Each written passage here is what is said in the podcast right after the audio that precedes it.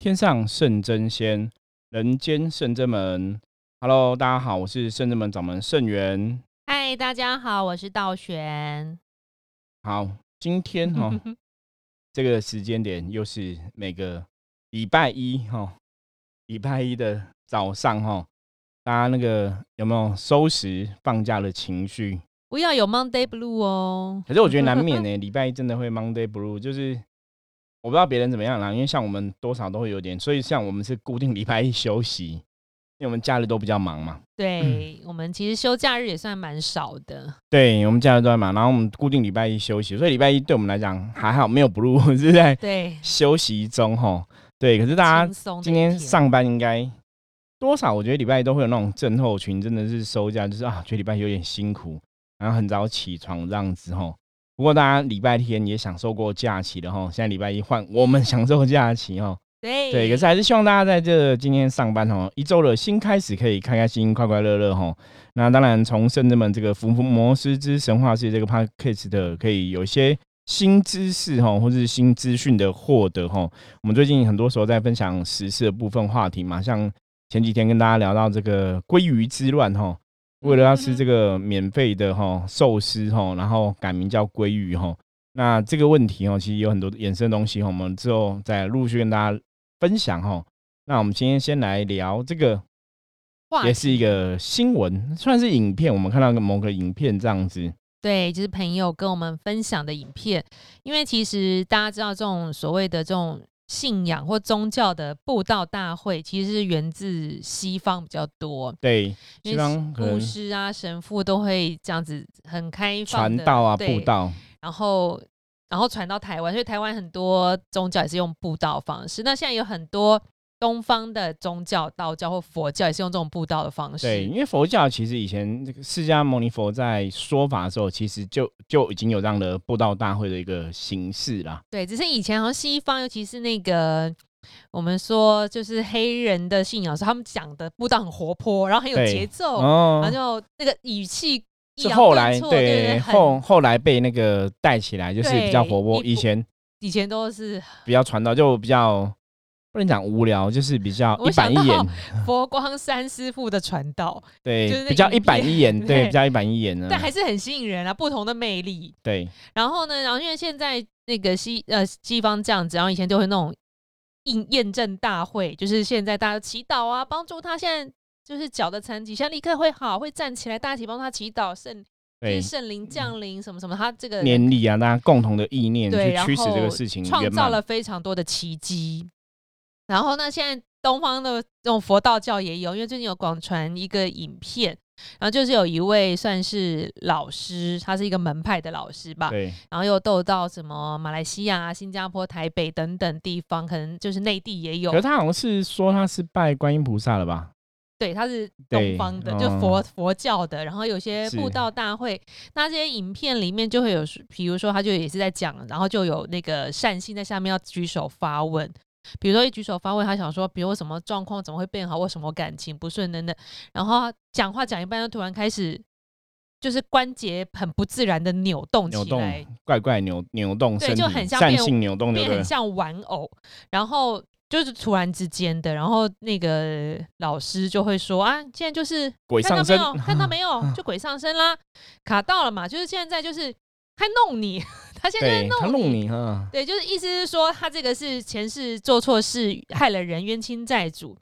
听起来我觉得他在形容是一个像色鬼的东西，色鬼的行为，就是他在晚上在床上弄你，就是这样讲清楚。然后就是希望说，你看人漂漂亮亮的啊，但是怎么样怎么样，就那个老师在跟他讲，然后就是希望叫他帮他渡走这样子，就是。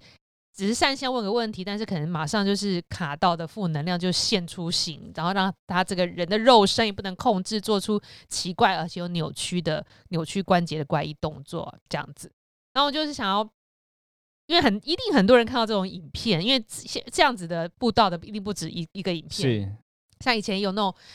西服灌顶也是会有反应很激烈的善性这样子，我想说师傅你怎么看这种能量？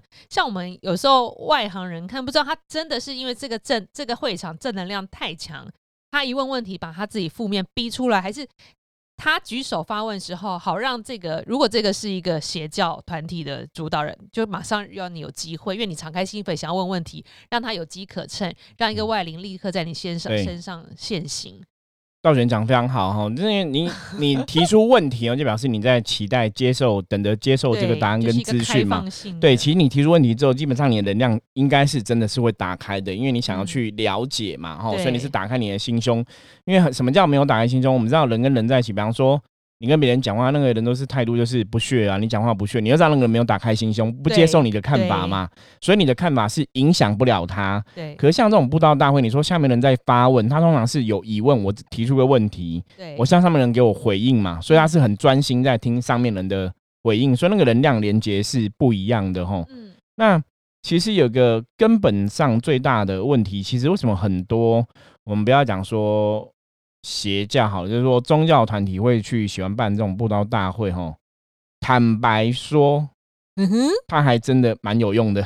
嗯对我觉得要很实际跟大家讲哦。对，所以我刚刚突然想到说，为什么我们生门很少办这种布教大会？嗯，我们可能要学习一下。对我们，其实我们一直走的是很自然的流派，吼，就是很多东西顺其自然，我们也不特别攀援或是强求啦。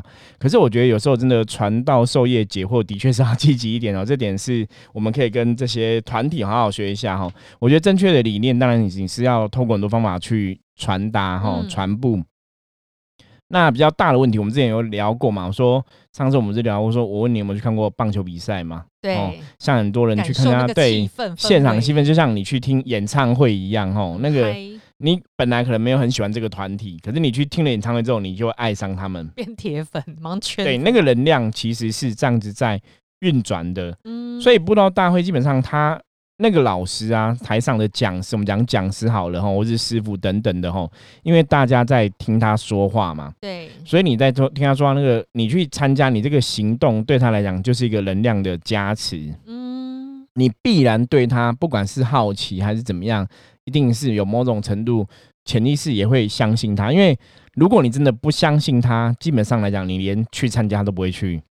所以去参加的应该大部分都是，要么就是本来就是他的信徒，要么就是信徒介绍的朋友。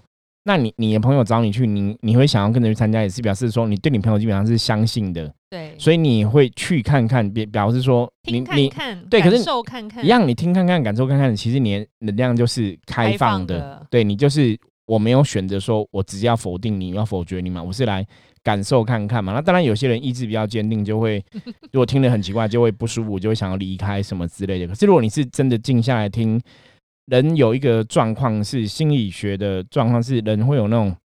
就是我们以前看一下，我们说那个传播学理论叫西瓜靠大边理论，它其实我如果没有记错，它应该叫是，就是基本上就人就这样，就当你做了一件事情之后，你会找到合理的解释去说服自己。嗯，让我想到以前那种集体就催眠的那种对演讲也是，所以当你参加这个活动的时候啊，你在听的时候，对，你如果没有很排斥的话，当你选择相信他讲的，你那个行为，因为我花了时间了，所以基本上来讲，你不会跟自己讲说，其实你花了时间听了一个笨蛋讲话。对你所以你会跟自己讲说，哎、其实他讲好像很有道理，哦，我发现哦，其实他蛮有智慧，所以你就会有这个这个心态哈，自己会去说一个服自己，他讲的东西也许只有三十分，可是你听了之后，你会把它放大成五十分、七十分、八十分，这么厉害，因为你会你的心里有去说服自己。第二个是那个当场的气氛，那么多人嘛，都很那我一个人人可能不懂，我可能没有这个，可能被骗。可你看这么多人呢、所以应该大家都不会这么多人都很笨，所以他应该是真的，你懂吗？你你要用用这种东西去说服自己嘛。嗯所以，变成说他讲的东西，他只要不要讲的太糟糕哦。基本上来讲，我觉得这种参加布道的师傅或和尚或出家人等等的，我觉得他们不至于真的太糟糕。因为如果该还是有演说的魅力，对你如果没有的话，你其实没办法上台的，你知道吗？你要上台对这么多人讲话，所以你一定还是有你的基本的魅力存在。所以你只要讲的话不要太夸张。比方说啊，你们都去杀人都没有不会有罪，只要上帝原谅你，知道神原谅都不会有。你不能讲这种太夸张嘛，这一听就是错误的嘛。嗯，所以你知道不要讲太夸张。比方说你讲说大家都还是要做善事啊，做善事还是会有好的能量啊，对这样才是很好啊。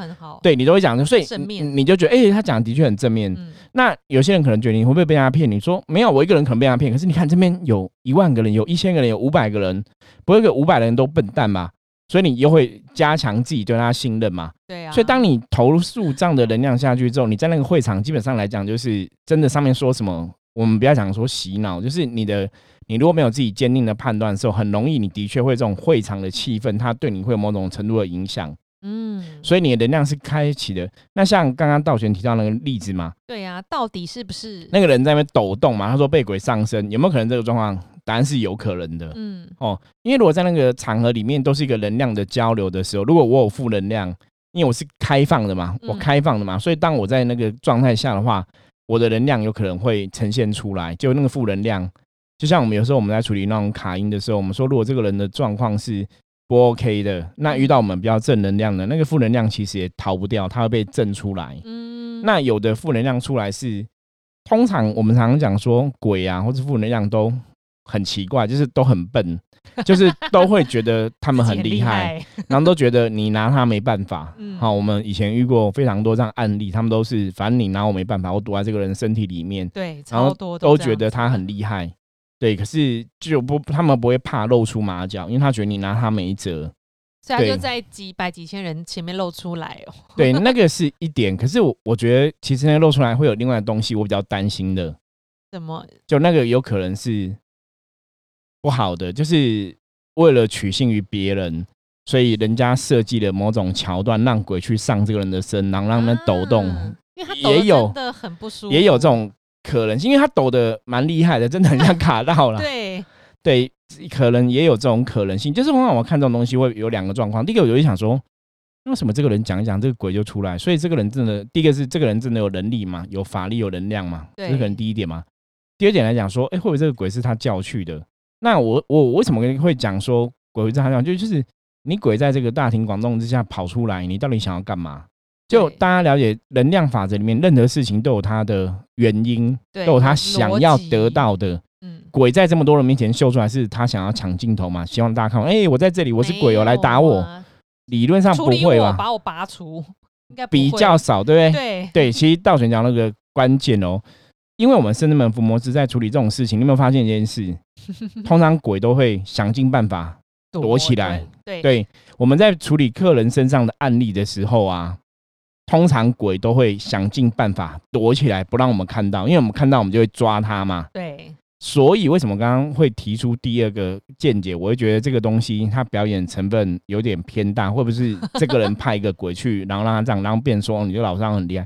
我觉得有这种可能性。对，因为我觉得一个漂亮的女生，她也不可能演把自己演成一个这么奇怪，的那那当然也可能有可能是真的卡到啊，所以嗯你你老师正能量很强，把它正出来，我觉得也有这种可能性啊。对，因为我知道有时候客人来跟师傅讲话，或师傅有握他手、灌他，其他可能就会那负能量会被赶出来，起鸡皮疙瘩啊，什么冷啊，对会被蒸出来嘛就是这个也有可能啊，我觉得这是都有可能的。那只是说我们要从什么角度来合理看这个东西。那一样嘛，我说其实你怎么去判断一个老师具不具德性，就是从他谈话内容。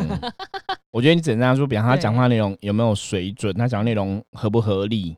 有没有给你光明跟舒服的能量？对，因为我有看这个影片，他讲话内容其实我觉得有点傻眼，因为讲话的那个口条，然后那个方式，对我觉得很其实蛮不 OK 的。他说他就弄你啊，就晚上在弄你啊就有一，点老粗啦，对，就有一点。没有文雅，对，我觉得不太文雅。那 就是对，就他就形容对好像要说讲色鬼这样子，，对，就就 就是你前世做了坏事啊，你杀了人嘛，还是什么之类的，对对对，那啊，其实我觉得，如果你在布道，其实以我们看真正的大修行者，其实他讲话是很慈悲、更有智慧的。对是慈祥，讲话不会用这种对，方法就算对于负。面能量，因为假设如果是呃冤亲债主，全是你欠他的，也不会用这种口气讲，说你以前很做的不好意思，伤害了别人，你可能需要跟对方忏悔，啊要忏悔啊，别人就他的太太激动了，因为对方也是受害者，我是说冤亲其实还是是受害者，你不用把他讲的这么的，嗯、一定是坏人。对，很很粗对，这这一点其实这个真的可以去看一个师傅的修为，因为真的很多时候。基本上冤亲债主都是合法要债比较多，对啊所以他们不是坏人，坏人是这个伤害冤亲债主的人。对，所以不会每个老师看到冤亲债主都想吼一戏，或者冤亲债主就是报仇啊，你就报仇的，不会。我觉得讲话语气语调其实是可以去判断一些事情啊。对，而且冤亲债主比较难呈现色鬼的状态，通常色鬼都是阿飘比较多，我觉得。对，理论上处理的看起来，我们的经验，冤债主其实只有一种状况，就是要么就要你要你的命，要么就要你破财，哦，对就这样你破产这样子，没有钱，不好过，不然就要让你的。命，不然就要让你感情不好。对，可是他不会去弄你，不会像晚上去床上弄你哦。这种 原因债主，你知道为什么不会吗？大家大家可以理解为什么不会吗？恨你都恨死你了，都想一把刀砍了你，叫冤亲债主吗？想要杀死你了，怎么还想弄你？还想捉弄但你你可以想想看看哦，你今天如果说像有些人被职场上被欺负嘛，你的小人，你看到小人，你应该是想揍他嘛，你应该想要远离他嘛，你怎么会想要靠近他？你看那个嘴脸，气都气死了，你怎么还会有什么欲望？对呀，对，这个逻不合逻辑呀。对啊，所以这个就是我刚刚讲，你在了解修行这个东西，要知道逻辑。就像以前曾经我遇过一个案例哈，跟大家分享。以前也是有个女生，我们常常讲鬼会骗人嘛，嗯，有个女生她，就是有卡到，然后她就跟我讲，她说就是我杀死她，所以她也要跟我报仇什么的哈，那找我报仇。然后我就跟她说，你有没有看电视？然后她又不回答我。我说那你有看电影吗？都她都没有回答我，都没讲话。我说你讲话是骗人，你知道吗？为什么？因为你看那个电影都这样演嘛。如果你上辈子被我杀死，你看到我应该吓到尿都尿出来了，对，你懂吗？屁滚尿流了，你还敢要靠近我？对啊，对，其实就是这样子，因为他讲的说什么恶恨的牙痒痒痒的，可是通常啦，真的是有那个没有错，你会有恨，可是通常为什么要等很久，或是你真的变成厉鬼，那是另外一回事嘛吼。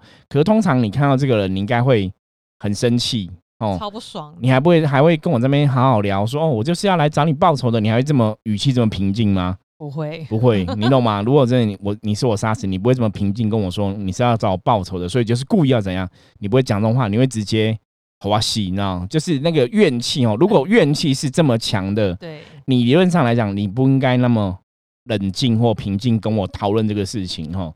所以那个你可以去判断这个状况。对啊，所以大家其实从这些我们录的节目里面，应该可以增长一些自己的智慧，因为现在这对种东西真的很多。当你的周围的朋友邀请你去参加，你可以去，但是你可以去看完要判断。对，我觉得大家还是要有一定的智慧啦。我们先不要说一定大家都不好，因为很多宗教团体也是很努力在布道嘛，对对，在传达善念很厉害的，对那个真的很热情洋溢。每次听到他们喊很嗨，我都很想在哈利路亚，就觉得对，刚刚我觉得那个其实就是因为他们在这个信仰当中得到他的丰盛，对。哦，得到他的丰盛开心，然后你就会去表达嘛。我觉得这个是比较遗憾的部分，像我们佛道教的修行人，有时候可能台湾人生来就比较含蓄吧，对啊，为什么哈利路亚害喊起来这么嗨？阿弥陀佛就不能喊的很嗨，大家都会含蓄因为佛教是比较讲修心嘛。对。对，那你看佛教是讲是是讲说人生是苦海，所以我们要离开人类世界去极乐世界嘛，对对？它比较是一种从悲观，大家在苦海很可怜，所以要嗯脱离这个困境。可是你看，像西方宗教有的是比较喜悦，对，都唱我开歌啊，心，然后我把开心跟你分享，对不对？我的荣耀，我的的开心是属于大家，我荣耀开心属于大家，有没有喜悦？所以我觉得这个就是你看，菩萨是拔除痛苦嘛，对大悲是哦看别人痛苦就好像自己痛苦嘛，对所以是比较悲悯众生的感觉。嗯所以为什么阿弥陀佛讲的会比较是这样子？没办法，哦阿弥陀佛，很 对。可是西西方是比较是喜悦，所以为什么圣人们现在走的是像大慈行者？我们讲大慈行者在佛教里面就是弥勒菩萨嘛，弥勒尊者对就是我开心，我也希望大家都开心嘛，嗯所以走开心法门。所以为什么最近后来我们来的都是济公师傅？嗯哼。其实就是从开心的角度来下手，我觉得是这个部分。很需要哎、我觉得我们应该转变这个，因为时代在变，其实修行的这个宗旨也要改变。对因，为像西方真的是平安喜乐，没有错对，。但我们其实可以换了，就像济公师傅跟弥勒佛来，我们真的也是喜开心快乐，对，平也是平安喜乐，没有错。对啊，对，可是其实就是我刚讲，台湾人比较含蓄啊，拍谁？你很很对其实你明明很开心，或接触这个神佛，你得到很多，可是你真的不会去特别讲。你看，像记不记得之前我们问过一些信众，我说像人家基督教都会说，我把一切荣耀归于主嘛，对，是主上让这些事情显现的这样子，哦，类似这样讲。嗯我们也会讲所有事情都有最安排嘛，可是你就不会讲说哦，这是菩萨让这一切显现，那他们就会很正向，就是不管好了不好了，都觉得都是上帝的安排，对，都是都是有他的道理。真的，对，可是可是他们都是那个心态，就是我臣服一切。那我觉得台湾人在传统的宗教领域来讲，以前比较没有特别做到这个教育的部分，就是臣服了这个东西。对，所以大家比较不会说哦，我的一切都是嗯奉献给神啊，我一切都怎样，不叫不不习惯这样讲。也许你会做，可是你不习惯这样讲。那这个我们讲过，讲话是会有能量，的。会能量，所以你一直在讲，一直直讲，你每天在做这个祷告，固定做祷告，那当然那能量连接就会越来越强嘛，你就会觉得这个神跟你真的在一起。对，可是传统的佛道教信仰会做早晚课，可是不是祷告，那你会觉得祷告比较生活化啊，它跟王息息相关啊。嗯。早晚课对我来讲好像是一个修行的师傅。诵经，修行的人才要做的嘛，对。对那一般人一般人你不会特别做早晚课嘛，所以我觉得那是宗教的演变的不同。其实做什么事，如果成功或者开始像那个西方宗教吃饭前都感谢主持我这丰盛的一是啊。餐，其实就是这个时候就又又跟神连接了。对，可是你，看啊，像我们像我自己的部分，道玄也很了解圣人们的发展和我的状况嘛。我也时常跟我家人讲，其实我一切都是很感谢众神呐、因为有对众神才有我们今天嘛。你说有众神，我这个掌门人才得以成立嘛。对，没有众神，没有圣人们，我这个掌门人也不会存在嘛。我觉得连接是这个样子。你没有存在，我们也没有存在，对啊，对啊所以自然是这样子啊。所以我们跟众神关系必然是要密切的。真的对，那你自己的内心也要认知这个东西嘛。对，对，所以我觉得在从生活上培养习惯也是很厉害。然后想到刚刚那个影片啊，然后最近还有流行流行一个就是好像是也是算灵性的课程哦。我都是突然想到，就是像有一些什么宝石光啊、能量光，对，他想说透过这种各种宝石的光去，就是呃疗愈你或者给你能量，但是它是远距离或隔空。比如说我透过，比如说我给你打电话说，哎、圣元师傅，我等下要帮你这个做一个感应疗愈你，你等一下感受看看，然后比如电话就挂掉，然后五分钟之后打给你，你刚好静下来，你觉得怎么样？这样现在很多在走这个还有收费的，是。然后因为其实我道玄是有体验过啦，其实我就觉得，我不知道是因为在圣正门里面堡垒太强、结界太强，我说没有没有任何的，感应，嗯，只是中间有一段是觉得有点冷。哦，了解我。说如果你是疗愈或光芒照射的话，你应该会感觉到温暖。所以我觉得这样这种操作能量的事情，牵扯又很广。第一个，你操作的人的信对念有没有这么强？你的观想力有没有够这么远、够足够照到这么远？你不认识的人，或是你只有他的照片。是然后但是或者是说这个门派这个这个身心灵的课程的这个商品到底是不是真的有用的？然后因为我分享完后，那个朋友就跟我讲说，哎，你因为你是我好像少数在做这个案例案子里面属于灵性敏感体质的人。然后说，因为因为有一个人讲的很严重，因为那个人极度的不舒服，他比我还夸，他说他非常非常的不舒不 OK，然后，但是除了我们两个以外，其他人的感觉都非常的好跟正面。所以到底、哦到底到底，所以是，对啊，是怎么这样？怎我么我我觉得判断呢？我们常常讲嘛，无形世界最麻烦的东西就是无形界你看不到、看不着、摸不着，对所以你的感受一定是正确嘛？这其实有很多问题、对风险嘛。所以我为什么我以前常常讲，我以前为为什么我们会走向象棋占卜的这个领域？吼，就是象棋占卜基本上你拿到卦象，它某种程度来讲比较客观一点。嗯比较有形，让你觉得是真的有一个东西在。那无形的东西就是一个感受，感受就是一个 feel。那 feel 这种东西，我我举例，比方说你今天精神状况很好，当然你你的脑袋就很清楚嘛。对如果你今天喝醉酒，脑袋是不清楚，你的感受感觉一定也会受到影响嘛。对所以一个人的身心的状况的安定安稳，也会对你的感应力是有影响的。嗯所以这个时候感应力就有时候就会有一些风险突起的状况产生。那你刚刚讲的什么宝石光这种远距离疗法，理论上来讲，对我们相信有这种事情，它的确是有效的。哦，那因为像我以前也听过所谓的音疗、光疗，国外有很多这样子哦，甚至远距离对远距离除煞，我们也做过嘛。然后我之前我有客人就是透过电话请我帮忙，嗯对，然后我就是帮他请兵将过去嘛。那客人也是很敏感，那我就说好，那我请兵将过去，而且我还摇那个铃哈，就是法铃这样子。结果一摇，他就听到那个兵将，噗他说师傅千军万马来了，因为他就听到那个兵将哇骑那个啪奔跑过去，然后他听到那个阿飘就好像尖叫，一哄而散。嗯，对，因为那个客人也是很敏感，他就觉得对兵将有到，他有听到他们到的声音，然后有听到阿飘很害怕一哄而散的状况，那就是透过电话。嗯，对，可是其实我们透过电话是在电话线上，他们有挂断。可是你还是有进行施法的对我就是先点香丙神，丙完之后施法，嗯然后直接做。那透过电话观想，然后可能会念一些咒语这样子。可是你看，因为我们电话在通话中嘛，所以我跟他连接基本上那个是比较容易连接的对，所以会更容易成功。可是像你刚刚讲这种远距，如果说他只是他在那边做讲完就挂断，然后开始疗愈。对，那其实你不晓得他什么时候疗愈啊。其实像我之前我在做远距的时候，通常都是比方说在电话进行中，或是透过视讯，嗯，你还是有一个很强的连接在，那个效果会更有效。嗯那当然，另外一部分就是这个人挂断，那你你其实没有一个东西能量，目前此时刻没有特别连接。那如果你跟这个人不是那么熟，嗯哼，那你有没有他基本资料？比方说我们常讲基本资料就是姓名、住址、几岁嘛，对，你有没有熟？或是说你有没有他八字？你有没有他头发、指甲之类的东西有？照片，就是对那你照片，那你跟这个人的看到照片，你还是很熟啊。对不熟，你能量有所连接，你的意念会更容易达到嘛？嗯比方比方说，好，我今天看到一个照片，我想要帮嗯、某某人哦明星祈福，可不可以？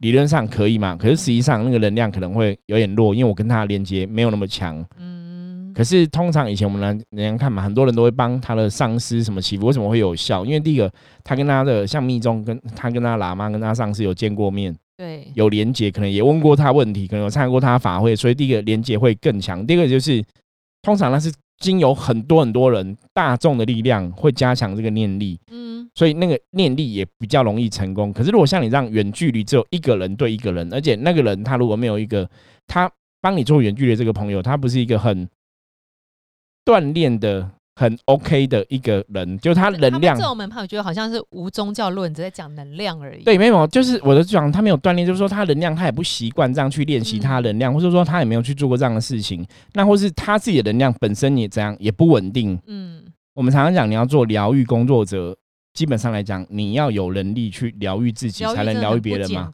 对对，你要去疗愈别人，其实逻辑上，所以我刚刚讲。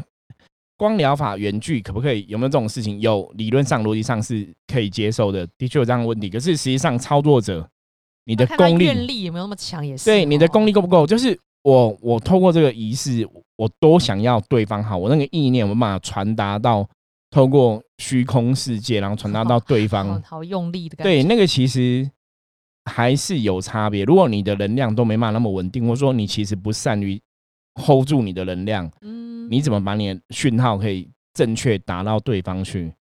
我觉得这是一个很大的问题。如果说假设同样问题，如果说好，假设我们自己执行的话，第一个就是好歹我要知道对方姓名、住几岁嘛，对，第二个是要么有照片嘛，要么有基本资料嘛，你也才可以连接嘛。然后要不然就是当事人要很同意，对。就是我我这样是如果我们要开放你，请你帮我开，放，或者说你当然透过神明的帮忙嗯。去强化这个连接，那那个效果就会不更不一样。对，所以我觉得现在真的是很多很多。呃，这种身心灵疗愈的东西，大家其实真的也要不要乱花冤枉钱。对，可是真的要有足够的知识啦，我们不要讲智慧，智慧也许要经过人生很多历练去嗯锻炼出来。可是你要有足够知识去协助判断。对，师傅，你知道日本现在还有另外一个宗教门派是叫做伸出手掌就有光，可以疗愈你。他们就是训练说，我的手掌就是有一道光，什么事情冤亲覆灭，什么什么，就是你，比如说就就伸出手，对师傅，你看我的手，你现在已经嗯被我疗愈，你好了。对，就是任何人只要是信徒，你都可以做到这件事情。是然后就会有有一个客人找我占卜，就说：“那你现在看我的手，他就把手伸来给我嗯看。那、你有看到光吗？没有，我也有一点冷，也有一点点哈。后来说你有觉得你被疗愈，我说其实我真的没有太强的感觉，我我我是没有否定他，我说你可能要多练习，因为没有很强烈的，对，就是我们刚刚讲嘛那个理论基础是可以接受，你的确可以伸出手就拥有力量，没有嗯错。嗯可是这个有几个东西的牵扯，第一个就是你自己相信吗？你自己的那个相信是否超越了这个东西？我们常常讲法术这个东西，就是你的意念嘛，对，神通法力就是你的意念、你的观想嘛，它的确会有影响。可如果你的意念、你的观想并没有那么明确，它没办法超脱、扭转现实界的东西，什么叫扭转现实界的东西？比方说，好，我前面明明就有一个电脑，嗯，可是我其实观想可以把它观想成它可以变形或怎么样。可是如果我没办法把它观想成变形，就表示我意念没办法去扭转现实的东西，所以我会受到现实世界的钳制跟制约。嗯，我就也许能量传递就会有限。对。